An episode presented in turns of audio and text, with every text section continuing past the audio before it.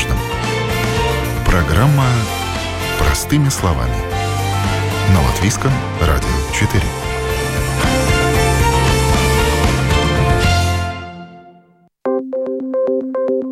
В эфире программа «Простыми словами» в студии Юлия Петрик. Доброе утро. Уровень государственного долга Латвии в настоящий момент составляет 43% от внутреннего волового продукта. В процентном соотношении в прошлом году государственный долг уменьшился, несмотря на ранее высказанные неблагоприятные прогнозы о том, что он может достичь 50% от ВВП. Как ни парадоксально, но помогла высокая инфляция. Общий объем произведенного в государстве продукта в денежном выражении вырос. Соответственно, и удельный вес государственного долга уменьшился. Однако из-за роста учетных ставок обслуживание долга стало дороже, и все больше бюджетных средств ежегодно придется отдавать на возврат процентов по кредиту.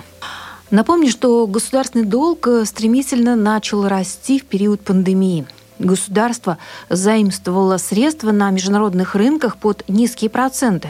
Деньги нужны были на поддержку остановленных отраслей. Уже тогда Совет по фискальной дисциплине предупреждал о том, что нужно быть аккуратнее с увеличением бюджетного дефицита и государственного долга.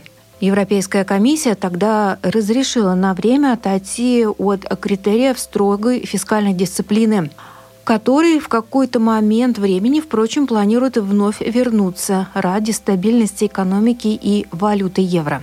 И это, скорее всего, может произойти уже в будущем году. Не исключено и то, что одной из причин большой инфляции стали те самые огромные заимствования государства во имя спасения отраслей во время пандемии. Они увеличили общий объем средств, не обеспеченных товаром, что в итоге позволило разогнать инфляционные процессы.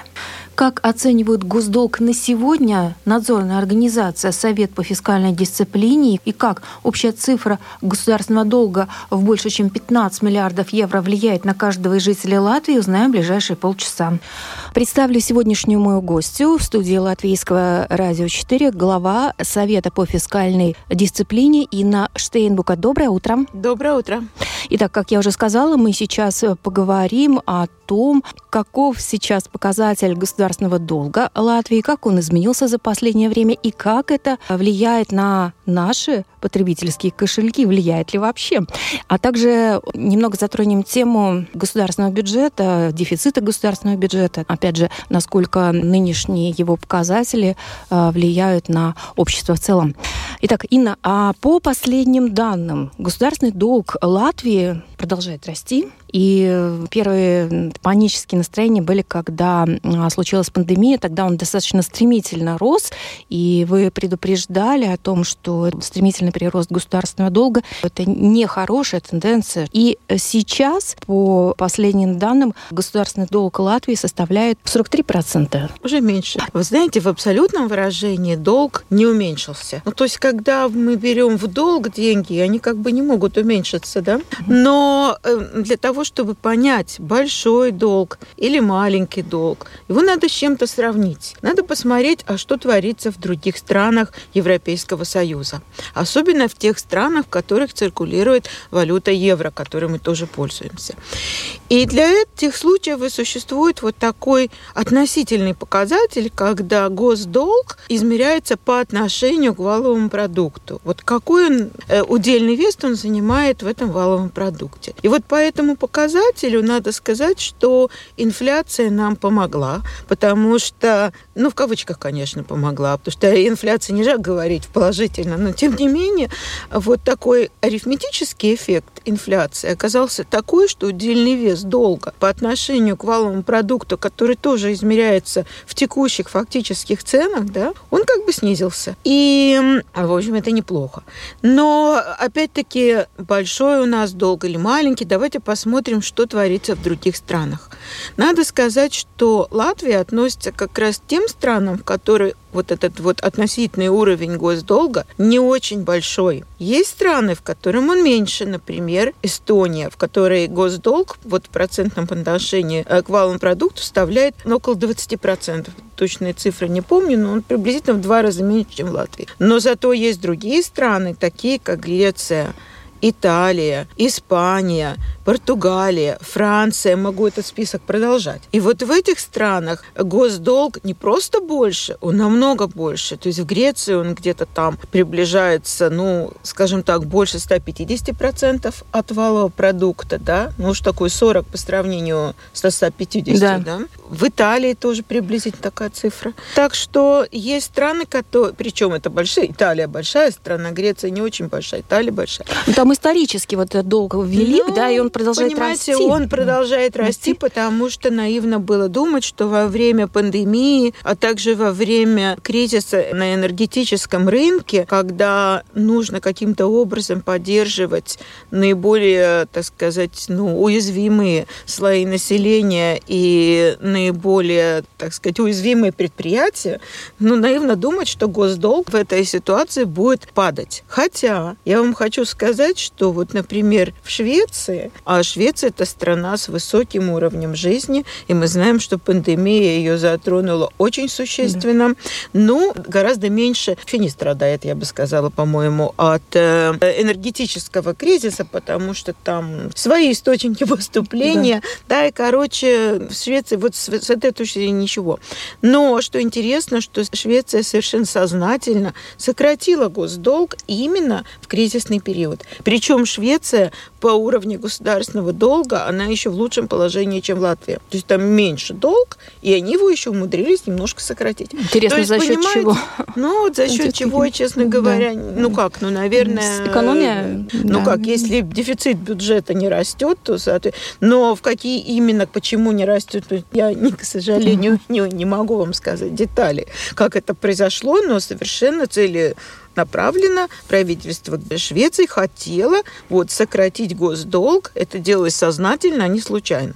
Угу. Да, так что вот такой вот разброс. В да. любом случае, я хочу успокоить наших слушателей и сказать, что, поверьте мне, госдолг сейчас для Латвии не самая большая проблема. Другое дело, что всегда нужно напоминать политикам, что надо очень осторожно относиться к величине долга, потому что каждый год, когда рассматривается бюджет, и не только в Латвии, а во всех странах, оппозиция обычно активно призывает тому, что надо увеличивать бюджетный дефицит, ну и, соответственно, будет расти долг. Да, вот к этим призывам надо всегда относиться осторожно. Это хорошо, что есть оппозиция. Это хорошо, что оппозиция призывает повысить расходы бюджета на здравоохранение, там, на образование и другие нужные вещи. Но всегда нужно помнить, что лучше это делать не за счет наращивания бюджета, бюджетного дефицита. Да. Лучше попытаться пересмотреть расходы бюджета, найти какую-то экономию, может быть, где-то угу. можно чего-то наоборот, ну, сэкономить, и вот эти вот деньги пустить, сэкономленные ресурсы там на что-то более нужное. Долг у нас вырос за счет того, что мы активно заимствовали средства во время пандемии на международных рынках финансовых, причем указывалось, что у нас выгодные проценты, у нас хорошие показатели, нам дают под низкие проценты, соответственно, нам сейчас это выгодно, то есть дошли до того, что там на несколько процентов прирост, и каждый год, каждый год государство э, должно платить проценты.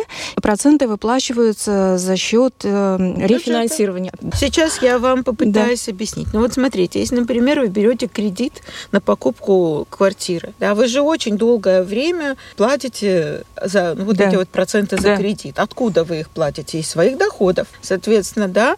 Но иногда вам кажется, вы знаете, а вот другой банк мне может дать на более льготных условиях. Тогда вы перефинансируете свой кредит.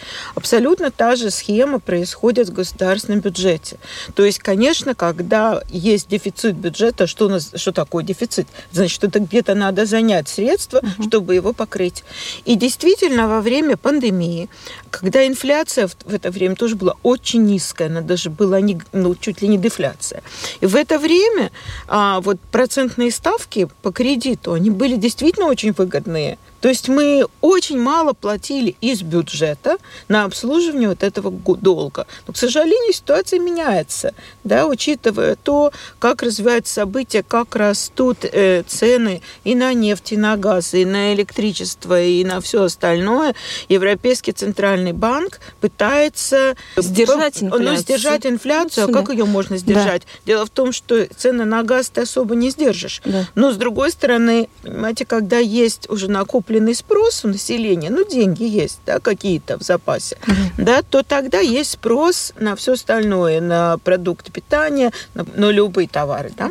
То есть надо как-то сократить спрос, чтобы вот эта так называемая основная инфляция, чтобы она э, ну, чтобы она не укоренилась, чтобы она не стала как вот хронической болезнью экономики, да. Ну вот, и поэтому растут, соответственно, ставки за кредит в коммерческих структурах, коммерческих банках. И по те низкие проценты, которые мы когда-то могли занять, да. мы сейчас больше занять не можем. можем. Они растут, да. Это где-то 4% годовых, 5% годовых. И не исключено, что будет выше. Да? Поэтому, соответственно, вот эта доля ну, средств на обслуживание долга в бюджете, она растет. растет. Да. да. Вот, то есть мы она платим растет. дороже, да, опять же.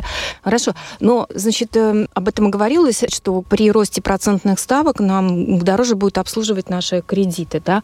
Значит, страдают какие-то другие программы в бюджете, соответственно, или нет? Ну, правильно, абсолютно. Если ну, в бюджете вот есть какое-то определенное количество средств, да, что-то из них выделяется там, я не знаю, на здравоохранение, что-то на просвещение, что-то там на полицию, что-то uh-huh. на пожарников и так далее, да, что-то на оборону, а, а что-то мы платим за вот этот вот кредит. Да. Чем больше удельный вес нашей платы за кредит, тем, соответственно, меньше мы можем потратить на, так сказать, нужные вещи, на да. более нужные вещи. И это еще один аргумент в пользу того, что надо очень осторожно относиться к наращиванию бюджетного дефицита. Потому что растет дефицит, растет долг. Но это прямая зависимость. Абсолютно, да. да. То есть вот на следующий год нельзя сказать, что дефицит бюджета запланирован на уровне нуля. Нет.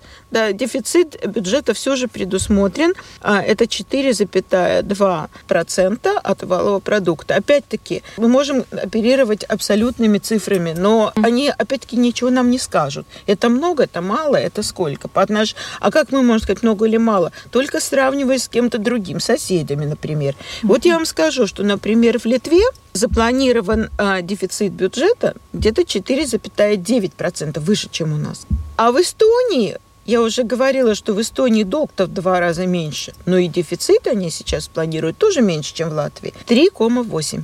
То есть, э, понимаете, все, все в мире относительно, мы находимся где-то посередине, но угу. посмотрим, какой дефицит запланирован в среднем в странах еврозоны. Это 3,2% от валового продукта. Угу. То есть Латвия где-то в более-менее нормальных, так сказать, рамках со своим дефицитом. О перспективах, кстати, возврата госдолга было однажды мнение. Один из экономистов сказал, что не надо переживать по поводу больших долговых обязательств государственного долга в связи с тем, что деньги с годами они дешевеют, естественно, uh-huh. да. Сейчас те 100 евро, которые были там 10 лет назад, сегодня это уже намного меньше, да, в реальности. То есть, по сути, отдавать придется меньше с течением лет, но учитывая, что растут процентные ставки, ну, наверное, наверное. Ну, понимаете, количество денег в бюджете а, тоже ограничено, mm. поэтому меня вот этот аргумент не успокаивает, дешевле они или дороже. Другое дело, что в современной экономике, в современном мире она так устроена, что все живут в кредит. Да. И государство в том числе. числе да. И найти какое-то государство, где бы госдолг был бы равен нулю, может быть, такие есть. Но угу. я не знаю, может быть, Саудовская Аравия, он действительно равен нулю. Да, может да. быть, он даже с профицитом, потому что у них там по-другому устроена угу. экономика, они очень эффективно используют свои там нефтяные запасы и сидят на вот этой вот на, на нефтяной скважине. Или там, может быть, еще какие-то страны. Но, угу. в принципе, в современном мире, ну, даже не принято. Угу. Да? Это и редко какая семья обходится вообще без кредита да. за всю свою жизнь. То есть, понимаете, это, это как бы уже норма современной жизни. Но в любом случае, если долговые обязательства растут, то финансовые рынки на вас смотрят с подозрением да, да, и рейтинги. дают вам, так сказать, заемы под гораздо более высокие угу. кредиты. Да, вы назвали абсолютно правильно слово рейтинг. Угу. Да, кредитный рейтинг определяется разными компаниями рейтинговыми, да, да. которые и в Латвии он очень высокий. Угу. Хотя эти вот представители компании, они всегда смотрят на очень разные показатели. Но их интересует, чтобы страна была стабильной. На стабильность страны может повлиять и внешние условия. Если, например, рядом с тобой воинственный сосед, то тебя могут рассматривать как не очень стабильную страну, да. Но вот на Латвии относится все-таки, так сказать, э, как к стабильному партнеру. Угу. У нас действительно очень высокие рейтинги. И поэтому, по идее, нам вот эти вот кредиты должны давать дешевле, чем, скажем, каким-то другим. Хотя, конечно, не всегда тут прямая корреляция. Так ну, что это очень хороший показатель.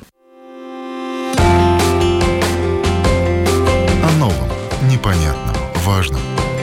Простыми словами. На Латвийском радио 4.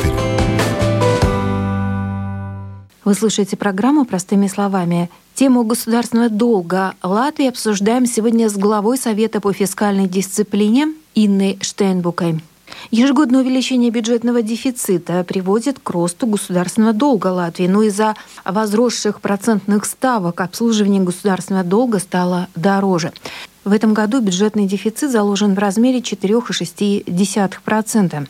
Эта цифра не выглядит большой. Впрочем, если не возникнут какие-то форс-мажорные обстоятельства и правительству снова не придется оказывать помощь населению, заимствуя новые средства. Мы предполагаем, Бог располагает.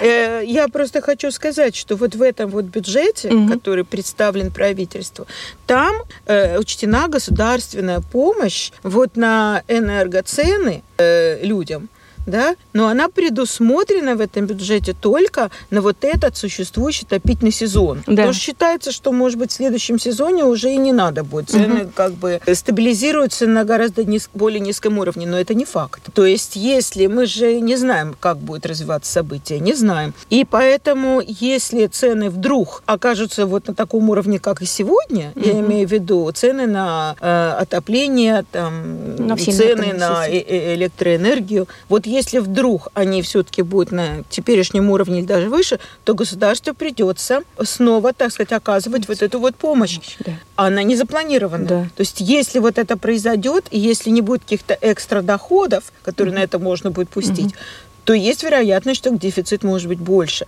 В любом случае, бюджет, я хочу сказать, он запланирован достаточно консервативно. Консервативно, mm-hmm. то есть мы не ожидаем какого-то там маны небесной, что доходы там будут валиться на нас с неба непонятно откуда.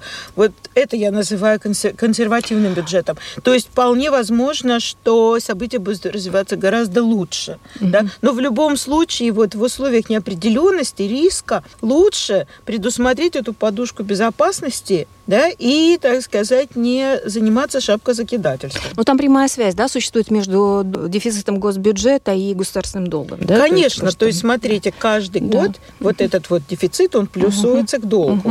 Угу. Вот такой вопрос. Ну вот вы частенько даете рекомендации свои по государственному бюджету, по расходам. То есть как его так вот правильно, на что в приоритете все-таки должны уходить средства, чтобы не рос долг, да, как разумно тратить, от чего можно отказаться, на ваш взгляд?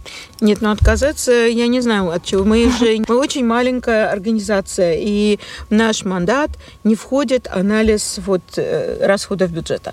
Да, то есть этим занимается госконтроль. Да. Госконтроль, они контролируют, как тратятся деньги государственные, хорошо или там плохо. Понимаете, мы этим не занимаемся. Э, но поскольку я еще и в принципе экономист, да, я точно могу сказать, что гораздо больше нужно тратить деньги и на просвещение, и на здравоохранение. То есть мы прекрасно с вами знаем, что это все оставляет желать лучшего. Вопрос, где эти деньги взять? Да? То есть мы призываем к тому, что для того, чтобы деньги были в бюджете, нужно стимулировать рост экономики. Будет рост экономики, автоматически будут увеличиваться доходы бюджета. Мы не призываем к тому, чтобы повышать налоги. Абсолютно нет. Но мы и не призываем призываем к тому, чтобы увеличивать дефицит, дефицит бюджета. Потому что дефицит бюджета, он может привести, так сказать, тоже к неприятным последствиям, с которыми тоже придется бороться. Угу. Есть зачем? Экономика Латвии в прошлом году, вопреки первичным прогнозам, показала небольшой рост. Падение было по отдельным отраслям производстве.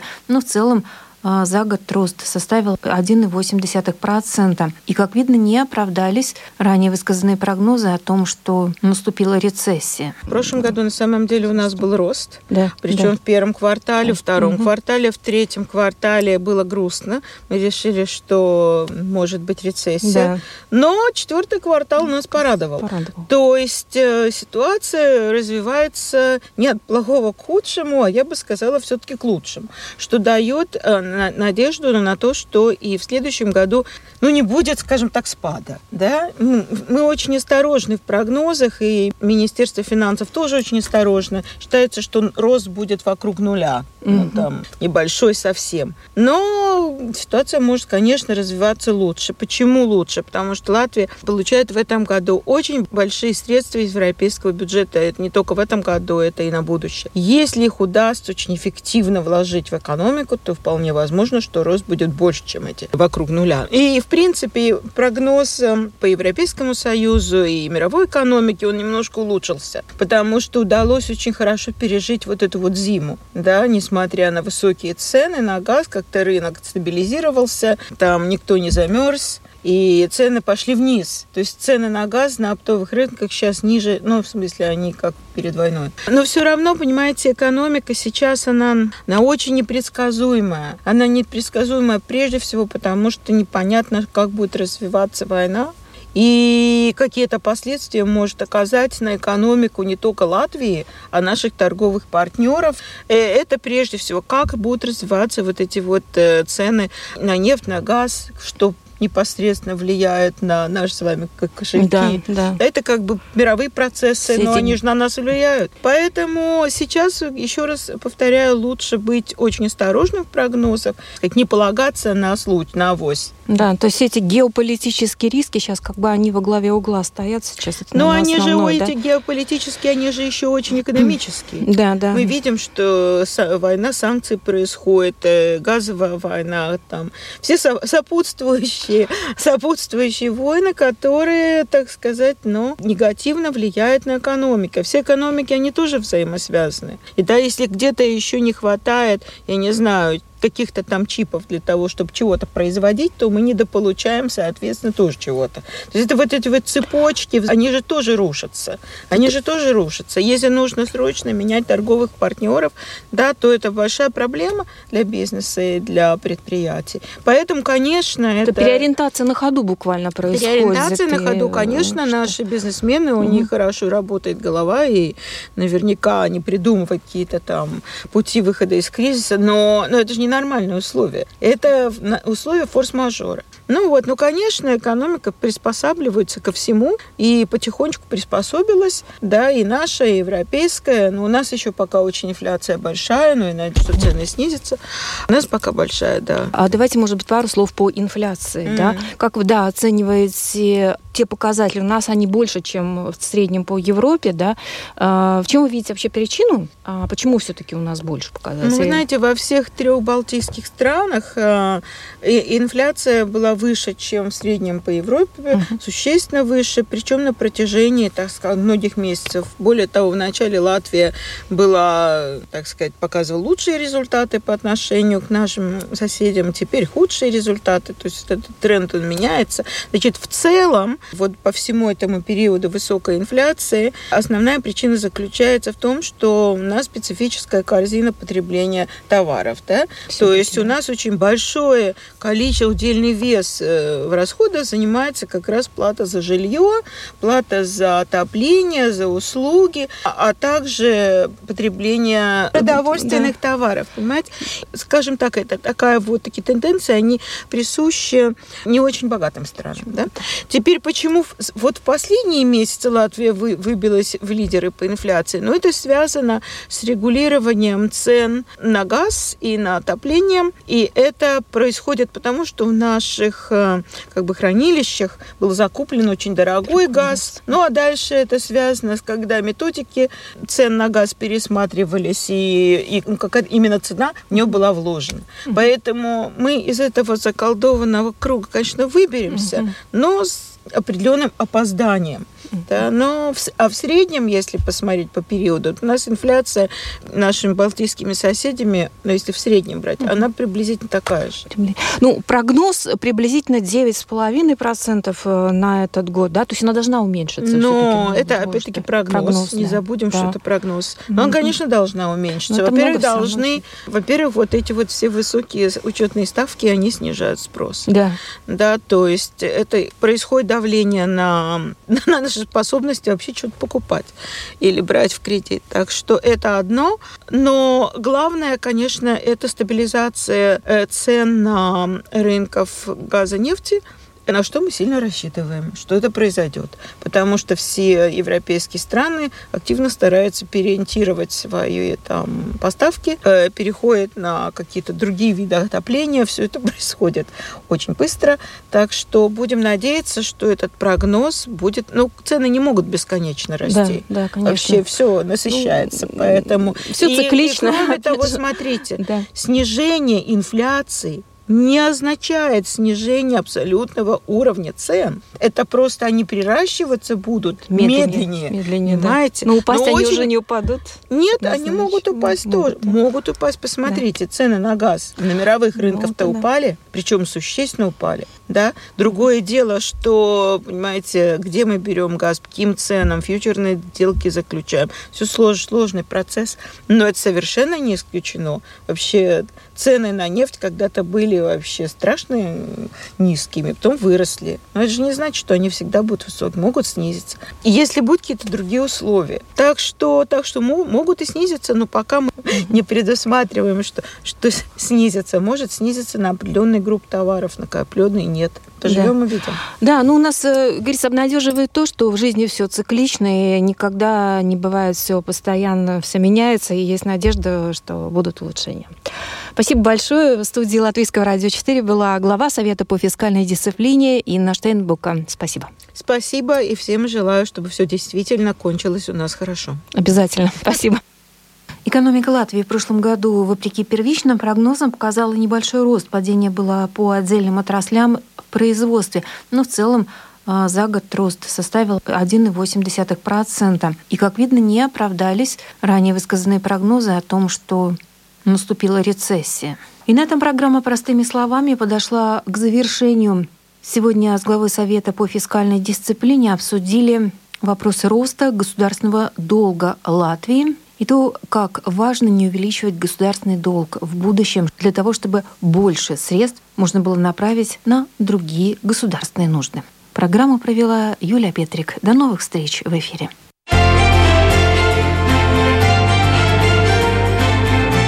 новом, непонятном, важном. Простыми словами. На Латвийском радио 4.